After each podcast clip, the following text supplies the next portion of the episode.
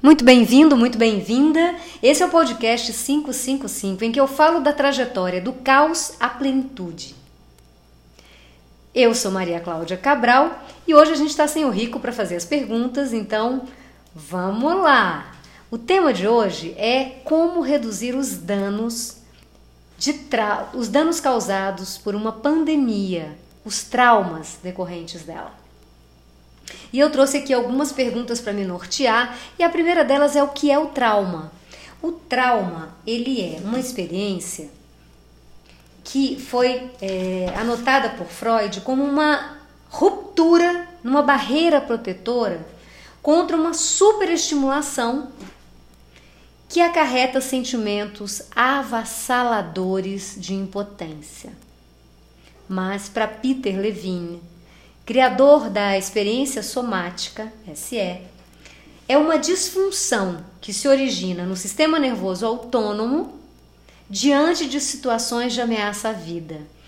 Os pontos em comum desses dois conceitos estão na circunstância de ameaça à vida, uma circunstância tal que os sentimentos são avassaladores de impotência. Mas a resposta do corpo, a resposta do sistema nervoso autonômico, é uma resposta de luta, fuga ou congelamento. O congelamento também é chamado choque. Nem todo episódio é um trauma. Um episódio com potencial traumático é aquele episódio que ele acontece rápido demais, é forte demais ou ele é intenso demais. E uma pandemia, assim como um desastre natural, é algo que está muito além das nossas forças e coloca-nos em xeque, em risco a vida. Portanto, uma pandemia tem um enorme potencial traumático.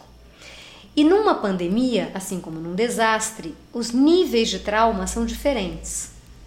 Existem vários níveis de trauma e aqui eu vou descrever alguns deles e nós vamos nos ater a dois em especial, sobre os quais eu gostaria de falar um pouco mais e em que eu trarei também medidas para reduzir o potencial traumático dessa pandemia em nós, certo? Então fica comigo até o final, que além de explicar como é que essa, como é que esse trauma pode se instalar em nós durante a, a pandemia do coronavírus, eu ainda vou deixar com você uma lista de medidas que te ajudam a reduzir a tua exposição ao trauma. Muito bem, o trauma, ele pode acontecer, no caso de uma pandemia, ele pode acontecer num primeiro nível é a pessoa diagnosticada portadora do coronavírus ou positiva para o Covid-19. Este tipo de trauma ele independe da pandemia. Outros ataques virais e bacterianos também podem causá-lo. É uma espécie de trauma que nós chamamos trauma de ataque inescapável de ambiente interno. É um ataque dos vírus ou das bactérias que o nosso sistema nervoso autônomo entende como um ataque que nos coloca em risco. Não à toa, ele convoca o nosso sistema imunológico para bravamente lutar contra aquele ataque. Certo? Isso acontece tanto na pandemia como em outras circunstâncias, então nós não falaremos sobre esse primeiro nível.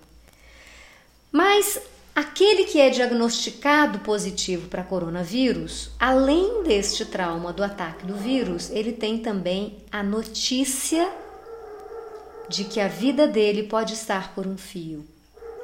E isso o coloca nessa fronteira que Freud fala, de um estímulo que, o, que é tão avassalador, cujos sentimentos são tão avassaladores que ele se sente impotente. Então, é um diagnóstico traumático na percepção freudiana.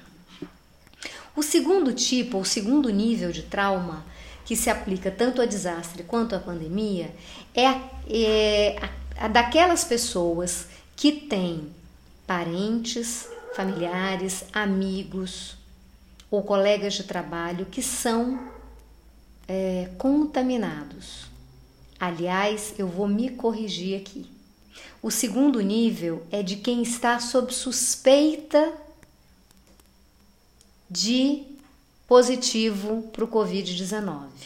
Você tem sintomas, você fez testagem ou não fez testagem, mas você está sob ameaça de estar efetivamente com Covid-19. Esse é um segundo nível.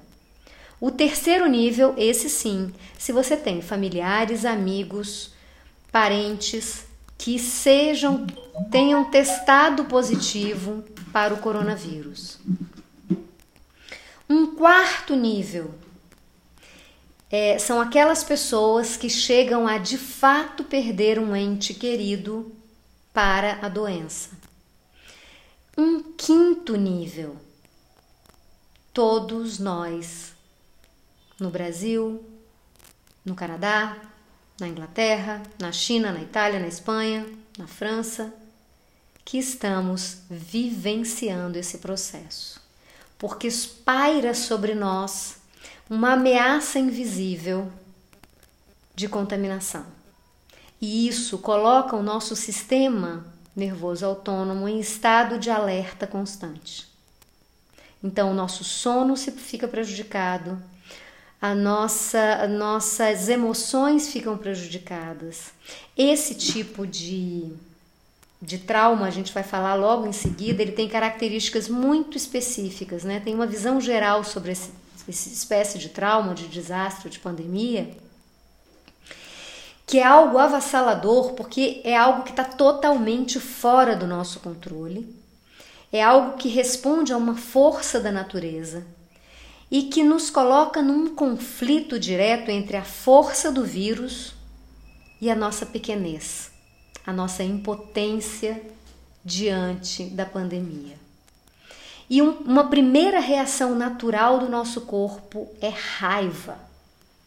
Raiva e medo. Ambos dentro de nós. E talvez, só talvez, você já esteja observando esse estado de raiva pairando em você. É natural desse tipo de circunstância traumática. Não é você que é raivosa, é a circunstância que acorda em você a raiva. A raiva diante da sua pequenez, da sua impotência, diante das forças da natureza. Um, um sexto grupo, ou um sexto nível de de incidência desse trauma é o nível que eu chamo de é, secundário do trauma para todos nós que estamos é, sujeitos a essa, a essa situação da pandemia. Que é o que?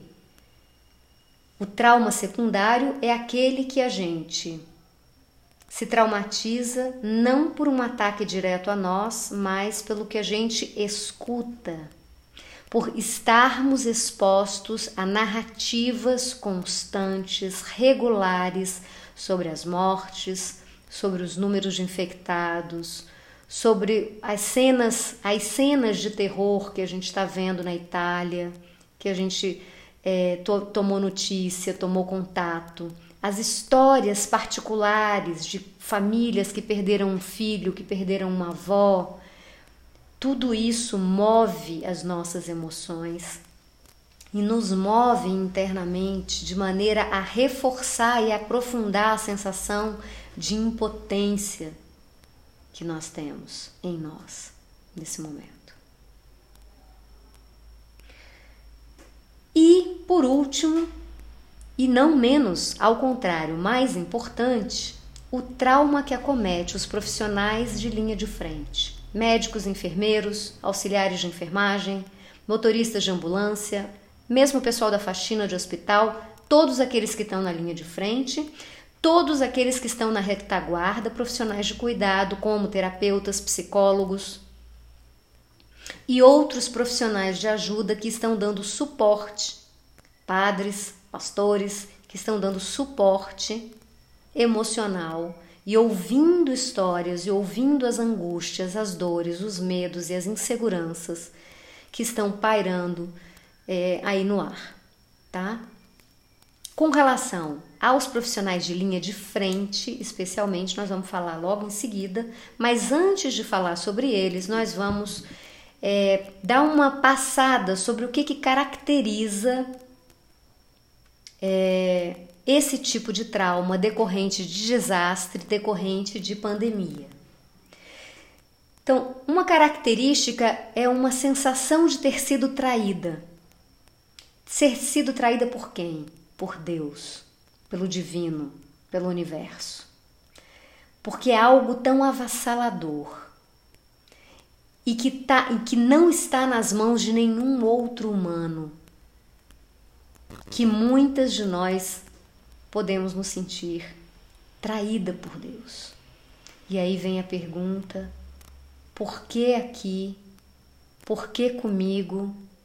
Por que com a minha família? Por que com o meu vizinho?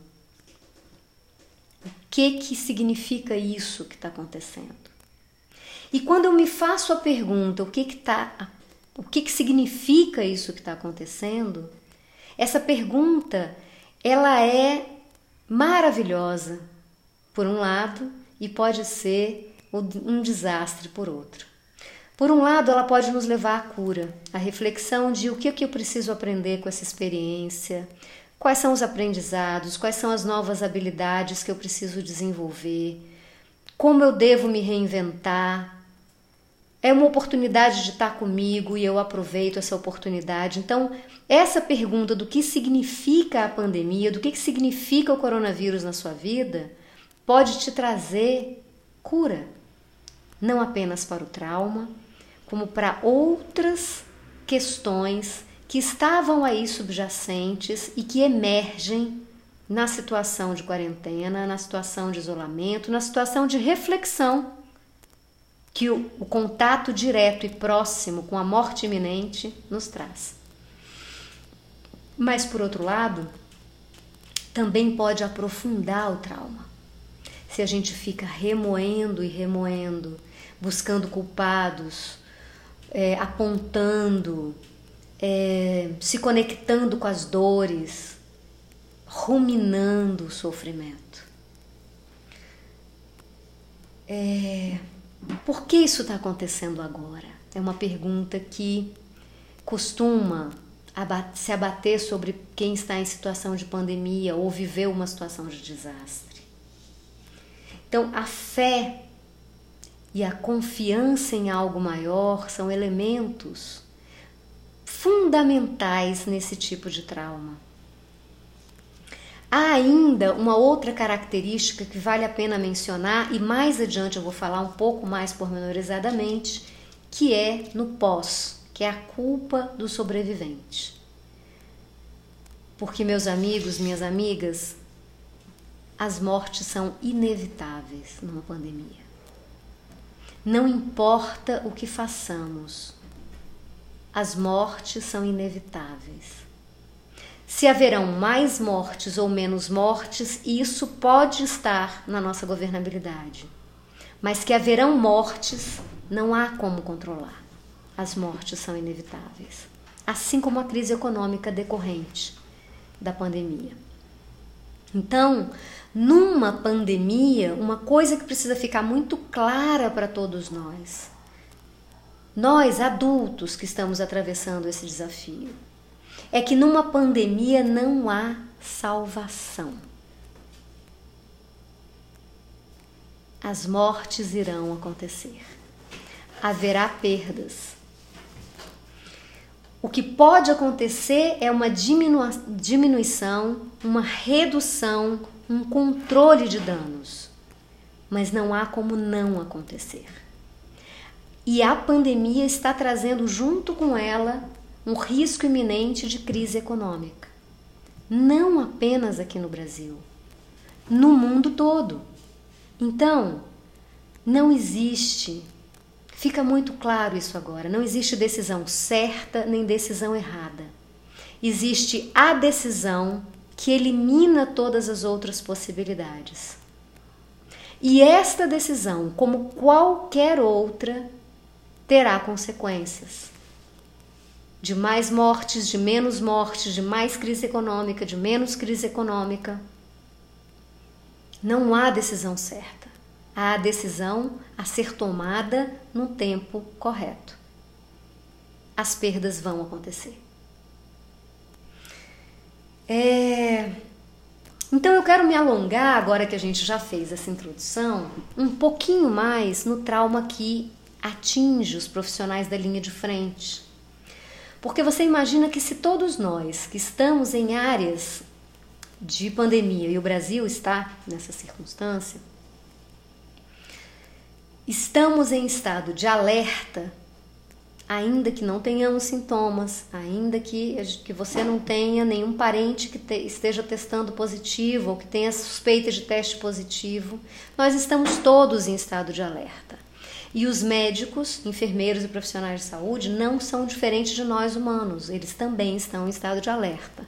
Primeira camada para eles, primeira mochila para carregar, é igual a nossa. Segunda mochila, eles são aqueles que vivem o conflito interno, silencioso e muitas vezes inconsciente. Maioria das vezes inconsciente, porque é um instinto natural de sobrevivência e a necessidade e o impulso de salvar vidas. No nível inconsciente, no nível consciente, o seu dever de salvar vidas, o seu juramento quando se formou médico de salvar vidas. Tudo isso vai se acumulando, percebe? Não bastasse tudo isso, o profissional de saúde que está ali nos hospitais, nas ambulâncias, no SAMU, nos postos de saúde, ele é o profissional que ouve e que vê todas as histórias de dor e de perda o tempo todo. Então, percebe que a carga traumática desses profissionais é milhares de vezes maior do que a nossa. Em algum momento, os médicos na Itália tiveram que decidir entre a vida e a morte de pacientes. Tiveram de escolher que pacientes viveriam, que pacientes morreriam. E esse é um desafio que inexoravelmente transforma a vida de uma pessoa. Os nossos médicos ainda não precisam decidir, mas eles estão sob esse risco e eles sabem disso. Porque se a curva ultrapassar o número de leitos que nós temos, eles terão de fazer essa escolha. Então, mero, a mera ameaça, o mero risco de ter de fazer essa escolha já coloca esses profissionais, em especial os médicos, numa circunstância muito mais avassaladora, esmagadora do que de nós outros. E isso é importante levar em consideração. Atenção constante, né? De estar ali, na linha de frente. Ah, nós, e aí é o segundo tipo de trauma que eu vou me aprofundar um pouco mais, já falamos dos profissionais de saúde, mas nós todos estamos, é, os profissionais do, da segunda linha, que estão logo atrás né, da linha de frente, que são os profissionais como eu, terapeutas, psicólogos, que estão ouvindo, ouvindo o drama, a dor, o medo, a impotência, a angústia dos seus pacientes. Que estão ouvindo as histórias de perda, as histórias de diagnóstico, as histórias de medo, as histórias de solidão, as histórias de conflitos intrafamiliares nesse momento. Que estão vendo é, os registros traumáticos dos seus clientes emergindo sob a pressão dessa circunstância que está nos atingindo a todos. Esses profissionais estão sob o risco de do que a gente chama de trauma secundário ou trauma vicariante. significa dizer que da escuta dessas dores e desses medos, o seu corpo, o seu sistema nervoso autônomo é diretamente afetado. Porque há uma ressonância na relação terapeuta-paciente que faz com que ele se conecte com aquela dor, com aquela sensação e vá vivendo junto com o paciente, com o cliente, aquelas dores, aqueles medos, aquela impotência. E ele precisa atravessar essa estrada escura junto com o seu cliente. Isso muitas vezes, muitas vezes, se ele não sabe como se proteger, pode acarretar um trauma secundário. Mas o trauma secundário ele não acomete apenas os profissionais de saúde da segunda linha de, de proteção da pandemia. Ele acomete também a nós todos quando nós vemos notícias, notícias, notícias, dados, dados, dados, mortes, histórias, dores, histórias, dores, mortes, decisões, medo, medo, medo, medo, medo. Quando isso nos transborda, a gente, quando a gente recebe essa avalanche de notícias, nós nos sentimos sufocados e ficamos a um milímetro de um trauma secundário.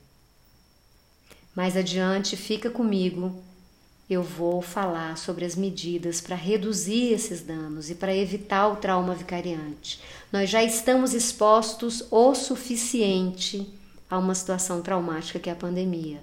Nós não precisamos agravar esse quadro, nos expondo à avalanche de notícias ruins. Ok? Muito bem. É, então, agora vem esse momento que eu havia prometido a vocês, que é exatamente o momento de falar sobre é, as medidas que podem nos ajudar a atravessar essa estrada escura, que podem nos ajudar a reduzir os danos do ponto de vista emocional e mental da passagem por essa pandemia. É, eu vou olhar as minhas notas. Então, para todos nós, todos nós que estamos vivenciando isso, busque o apoio da família, dos amigos e da sua comunidade. Eu sei que nós estamos em quarentena, mas a tecnologia está aqui a nosso serviço para nos ajudar a é, ter esse apoio. Então, busque apoio. Se você está em isolamento sozinho, busque apoio no WhatsApp, no Skype, Zoom, redes sociais, esteja em contato com amigos e familiares, com a sua comunidade, com seus vizinhos, com a turma de corrida, com o pessoal da academia. Então, é, o, que eu, o que eu recomendo é que você esteja em contato com seus afetos. Isso vale para todos nós. Segunda recomendação: evite a todo custo notícias, a avalanche de notícias. Eu sei que é importante estarmos informados do que está acontecendo. Eu também é, vejo notícias, mas a minha recomendação para você reduzir os danos é ver uma vez ao dia. Uma vez ao dia é o suficiente se você vai às fontes corretas, às fontes seguras, para você tomar pé de como estão as coisas. Como avançou, como não avançou, se a sua região tem mais casos, tem menos casos, para que você possa, inclusive, se proteger melhor, tá? Não apenas evite, mas, se for possível, veja as notícias no meio da tarde ou no final da tarde, 6 horas da noite. Nunca pela manhã, nunca depois das seis da tarde. De manhã, você pode estragar o restante do seu dia e ser tragado ou tragada por um vórtex ou por essa avalanche de notícias ruins. Você vai mergulhando, hiperlink, hiperlink, vai fundo num monte de notícias. É, no final da tarde, Se você for ver à noite, você corre o risco de não conseguir dormir, de ter insônia. E o sono é profundamente restaurador. Aqui no meu canal você pode procurar um link aqui ao lado que você vai encontrar um vídeo que eu fiz só sobre a importância do sono para restaurar o nosso cérebro e para restaurar o nosso corpo, tá? Então dormir é muito importante. Evita. Vê às três da tarde, vê às seis da tarde, máximo. Uh, terceiro, conte como você se sente. Conte para um terapeuta, conte para um amigo de confiança, conte no grupo do WhatsApp, conte no grupo da família, escreva. Se você não tem com quem falar, escreva, desenhe, pinte. Se você não sabe desenhar, não sabe pintar, não liga, ninguém vai ver. É só para você externar, expor, colocar fora de você a angústia, o medo, para que você não paralise, para que você consiga olhar de fora para isso que está dentro de você. A expressão dos nossos sentimentos, das nossas emoções, é um vetor muito importante de saúde emocional. E nesse momento ele não é uma escolha, ele é mandatório para que você preserve a sua saúde.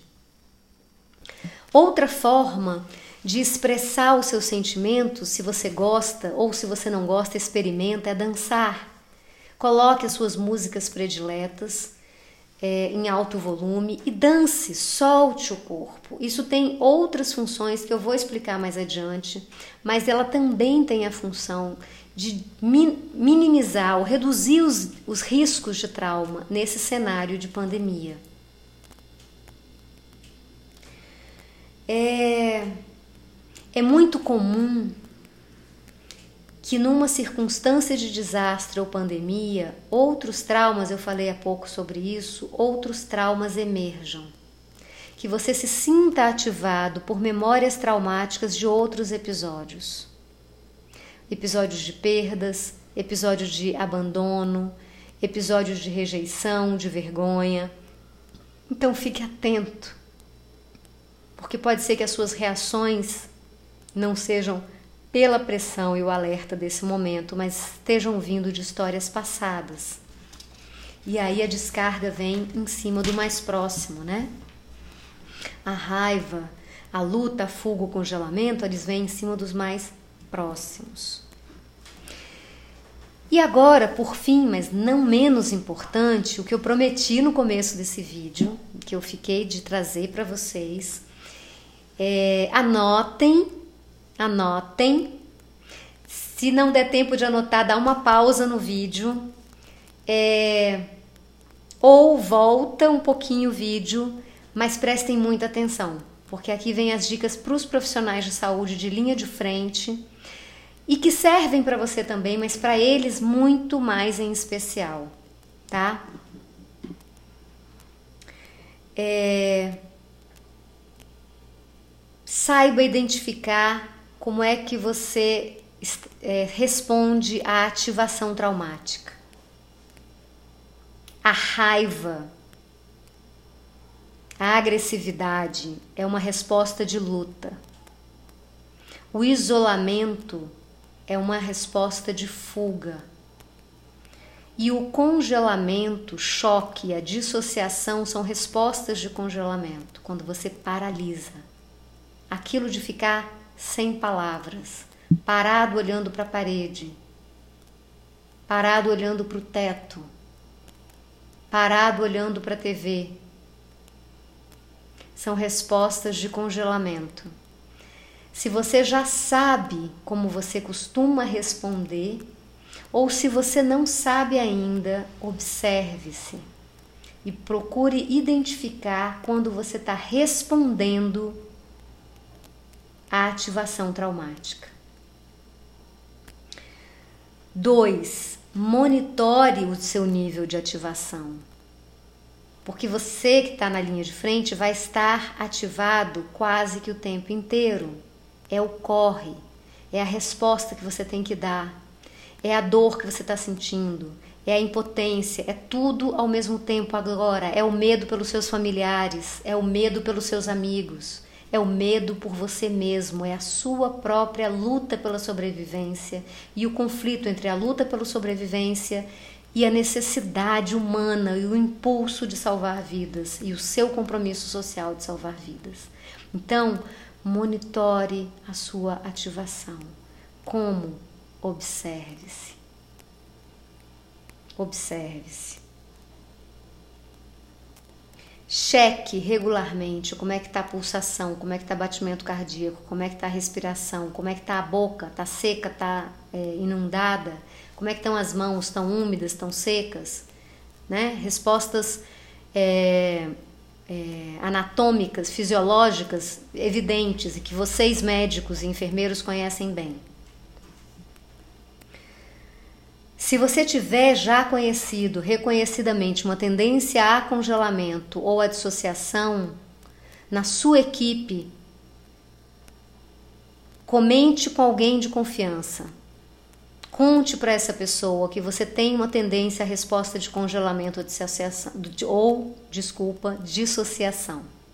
Porque é importante que no caso de você congelar ou no caso de você dissociar, o seu colega, a sua colega possa fazer um primeiro, uma primeira abordagem com você para te tirar de forma segura desse estado de congelamento. Ok? Atenção a isso. Teis, é, quarta dica: identifique técnicas e recursos para sair do estado de que te possam ajudar a sair do estado de ativação. É, existem várias técnicas. Fica comigo que no final do vídeo eu vou passar três técnicas básicas para gente se autorregular e sair do estado de ativação, mas existem várias outras. E existem o que a gente chama de nossos recursos, como o nosso corpo responde. Essas são respostas como quase como uma digital, cada um tem as suas.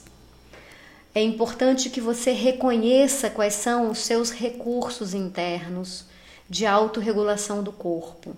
Observando, você encontra. Se você não sabe como localizar esses recursos de autorregulação, a travessia é uma sala que está aberta todos os dias às 8 horas da manhã inteiramente online, inteiramente gratuita comigo. Aqui embaixo nos comentários tem um link para inscrição. Você pode vir me dizer que você é um profissional de ajuda, um profissional de saúde que está na linha de frente, que eu te ajudo na hora a encontrar. A gente faz uma micro sessão só para mapear os teus recursos, tá? E uma vez que você toma consciência dos seus recursos, você pode passar a usá-los regularmente frequentemente, a cada intervalo. Foi beber água, usa recurso. Foi ao banheiro, usa recurso. Tá na hora do seu lanche, faz o recurso. Tá na hora do seu descanso, faz o recurso. Tá indo para casa, usa o recurso. Antes de dormir, usa o recurso. Ao acordar, usa o recurso. Certo? É...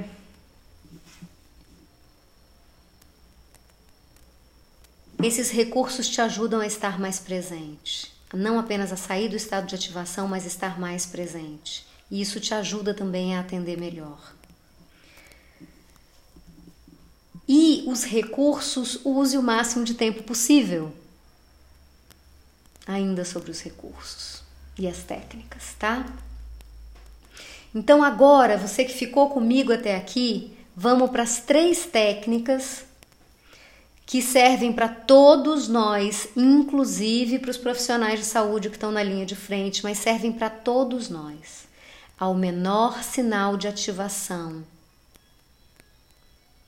sentiu que o coração disparou, sentiu que veio uma angústia, um aperto no peito, sentiu a mão suando, a boca secando, sentiu uma raiva que vem de não se sabe onde, sentiu medo, teve é, ímpeto de se isolar ou, ou dissociou.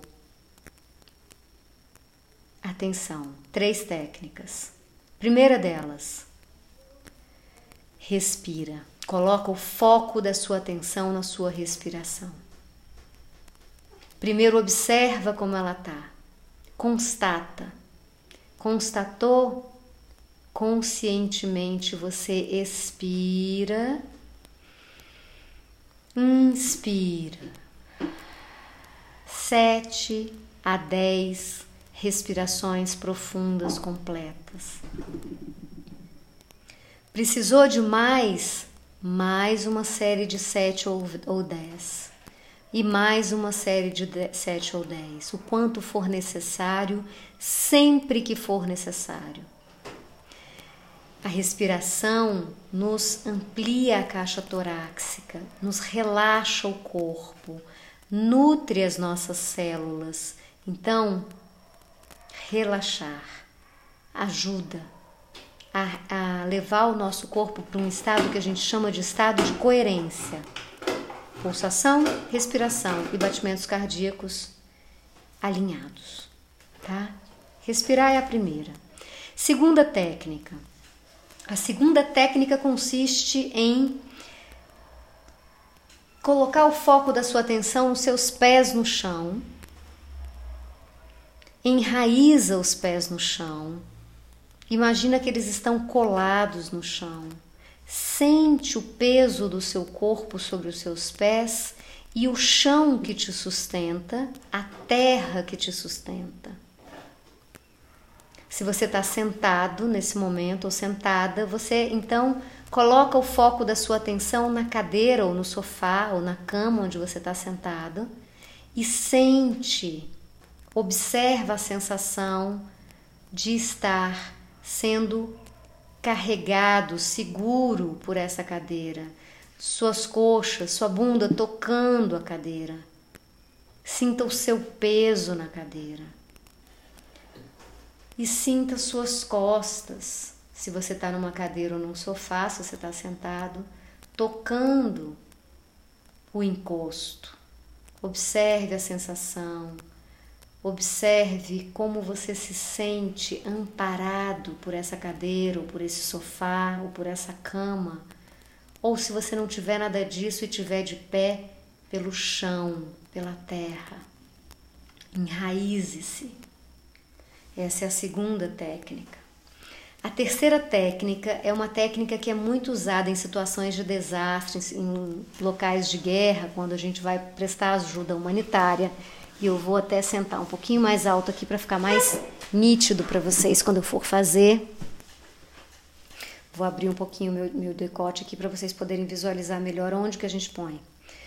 É, chama técnica da borboleta. Então eu cruzo os meus, os meus polegares aqui e eu toco aqui no, osso externo, acho o osso externo aqui, e coloco as, os meus dedos e as minhas palmas nessa posição. Por isso é que chama borboleta, tá? Então, tem uma suave pressão aqui no ossinho externo e tem a borboleta aqui. E aí, ritmadamente, você vai fazer o movimento.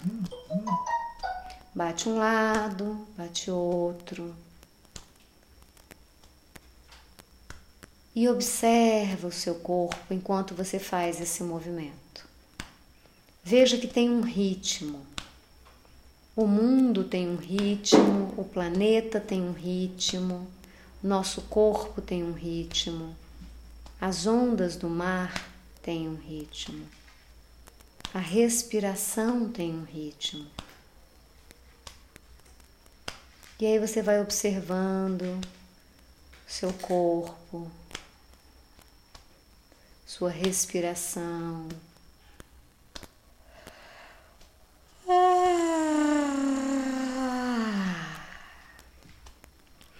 O bocejo é uma descarga do corpo. É uma descarga que vem do sistema nervoso autônomo. Outras descargas possíveis enquanto você usa essa técnica e as outras também. Uma emoção, um choro, um riso, arrotos, tremores no corpo todas são respostas de autorregulação do corpo, são descargas. Então você simplesmente permite que elas aconteçam. Certo? Ok. Então essas são as, eram as técnicas que eu queria trazer para vocês. Por último, mas não menos importante, movimente-se, exercícios físicos regulares e dance. Dance, dance, dance. Eu jamais vou me cansar de te aconselhar a dançar nesse momento. Dançar traz alegria, dançar movimenta o corpo e ajuda que o corpo faça as suas descargas de tensão. Então, dance muito, dance com as crianças, dance com seu marido, dance com seus pais, dance sozinha, dance com seu cachorro, com seus gatos, dance olhando para o seu peixe. Só dance, muito. E de preferência suas músicas prediletas ok? Muito obrigada pela audiência hoje. Eu sou Maria Cláudia Cabral e esse é o podcast 555, que acontece todas as quintas-feiras, às 5h55 da tarde. Hoje nós falamos sobre como reduzir os danos de trauma em tempos de coronavírus. Muito obrigada, audiência, e até a próxima quinta-feira.